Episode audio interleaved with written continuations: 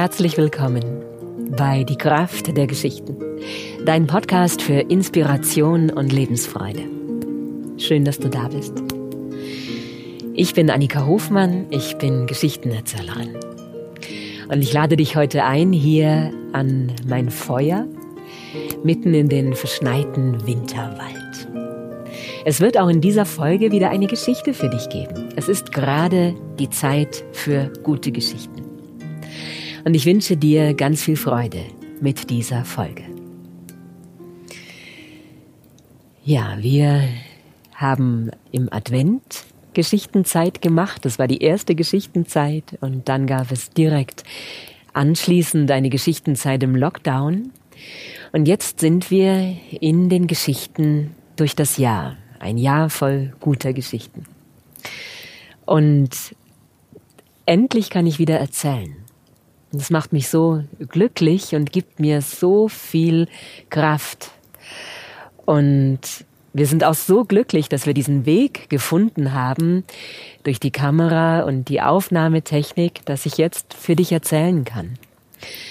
In dieser Zeit, wir sind mitten im Lockdown, die Kinder machen Homeschooling, die Ellie saß heute Vormittag am Tisch und hat die vier Jahreszeiten auf ihr Blatt gemalt. Der Max lernt Nominativ, Genitiv, Dativ, Akkusativ, die Fälle und wir kriegen es hautnah mit, begleiten sie darin. Jetzt spielen sie im Schnee. Du hörst sie vielleicht, weil sie zwischendurch immer wieder jauchzen und einfach sich so freuen über diesen fantastischen Schnee. Und ich bin hier für dich dir heute eine Geschichte zu erzählen. Du kannst auch immer noch dabei sein bei unserem Jahr voll guter Geschichten. Und ich merke, dass die Geschichten gerade ein Halt sind in dieser Zeit. Sie sind das überlieferte Wissen von unseren Ahnen, von unseren Vorfahren. Sie sind wie so Perlen des Wissens, angesammelte Weisheit. Und das ist wohl der Grund, warum sie uns gerade jetzt in dieser Zeit so viel Kraft geben. Die Menschen, die mit dabei waren, die haben geschrieben, die Geschichten zu hören, das ist wie Urlaub oder ich komme einfach zur Ruhe in diesem ganzen Chaos um mich herum und ich merke das selber auch. Die Geschichten sind eine Medizin in dieser Zeit. Und wir haben ja jetzt so die Mitte vom Januar, immer noch den Anfang des Jahres. Und ich erzähle dir eine Geschichte vom Anfang. Und sie passt auch deswegen so gut, weil wir jetzt viel zu Hause sind, viel mehr als sonst, uns mit unserem Partner zu Hause plötzlich viel mehr begegnen, viel mehr auch aufeinandertreffen. Und es ist manchmal leicht und manchmal auch nicht so leicht. Und für mich ist diese Geschichte darin so ein Anker, an den ich mich immer wieder gern erinnere. Im Anbeginn, als Gott die Welt erschuf, da kam die Reihe an die Erschaffung der Frau. Und Gott merkte, zu seiner großen Verlegenheit, er hatte allen Erdenstoff schon verbraucht. Es blieb ihm kein bestimmendes Element mehr übrig. Da war er sehr verlegen. Und in seiner Verlegenheit meditierte er. Er meditierte und meditierte und meditierte. Und in der tiefen Stille der Meditation, da kam ihm der rettende Gedanke. Er nahm die Rundung des Mondes. Er nahm die Biegsamkeit der Schlingpflanzen. Er nahm das Zittern des Grases und die spielerische Heiterkeit der Winde. Er nahm das Tränen der Wolken und das Wirbeln der Schneeflocken. Er nahm die Hitze des Feuers und die Kälte eines Eiskristalls. Er nahm die Süße des Honigs, die Kälte des Schnees. Er nahm den Gesang der Nachtigall und das Geschwätz der Elster. Er nahm die Treue einer Hündin, das Anhängen der Bienenschwärme, Er nahm die Klugheit der Schlange, die Geduld des Esels und zu guter Letzt die kalten Füße des Pinguins. All dies vermischend schuf der Schöpfergott nun die Frau und gab sie dem Mann. Der Mann nahm die Frau bei der Hand und er ging mit ihr davon. So weit, so gut. Ein Tag verging. Zwei Tage vergingen. Am dritten Tag war der Mann wieder da. Ich weiß nicht, wie ich das machen soll, sagte er zu dem Mann. Mit dem Geschöpf, das du mir da gegeben hast, kann ich unmöglich leben.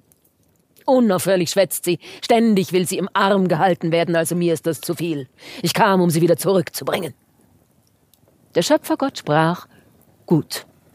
Er nahm die Frau zurück und der Mann ging davon. Ein Tag verging. Zwei Tage,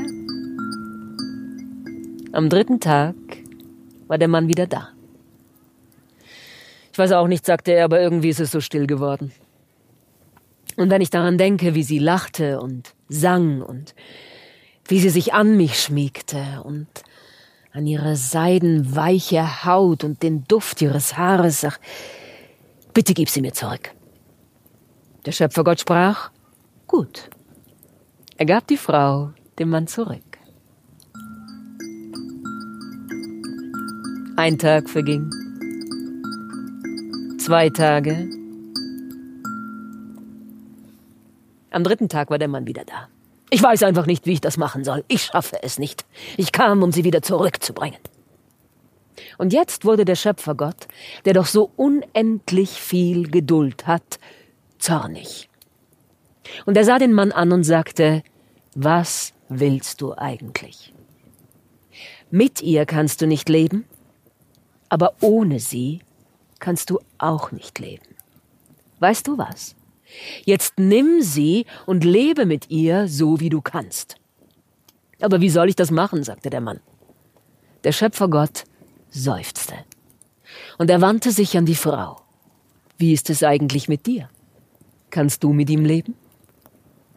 Und sie lächelte. Ja, ich kann gut mit ihm leben. Und manchmal kann ich auch ganz gut ohne ihn leben. Und meine Lieben, so ist es bis heute. Es gibt Zeiten, da können Mann und Frau jeder gut für sich sein. Was auch immer es ist, das sie dann tun. Ob sie an einem Feuer sitzen und Geschichten hören, in einem guten Buch lesen, einen langen Spaziergang machen, einen Berg besteigen, eine Arbeit tun, die ihr Herz erfreut. Und es gibt Zeiten, da können Mann und Frau gut zusammen sein. Was auch immer es ist, das sie dann tun. Ob sie zusammen an einem Feuer sitzen oder Rücken an Rücken und jeder in einem Buch lesen, eine Wanderung machen, einen Berg besteigen, für ihre Kinder sorgen. Und das ist so, seit Gott die Welt erschaffen hat.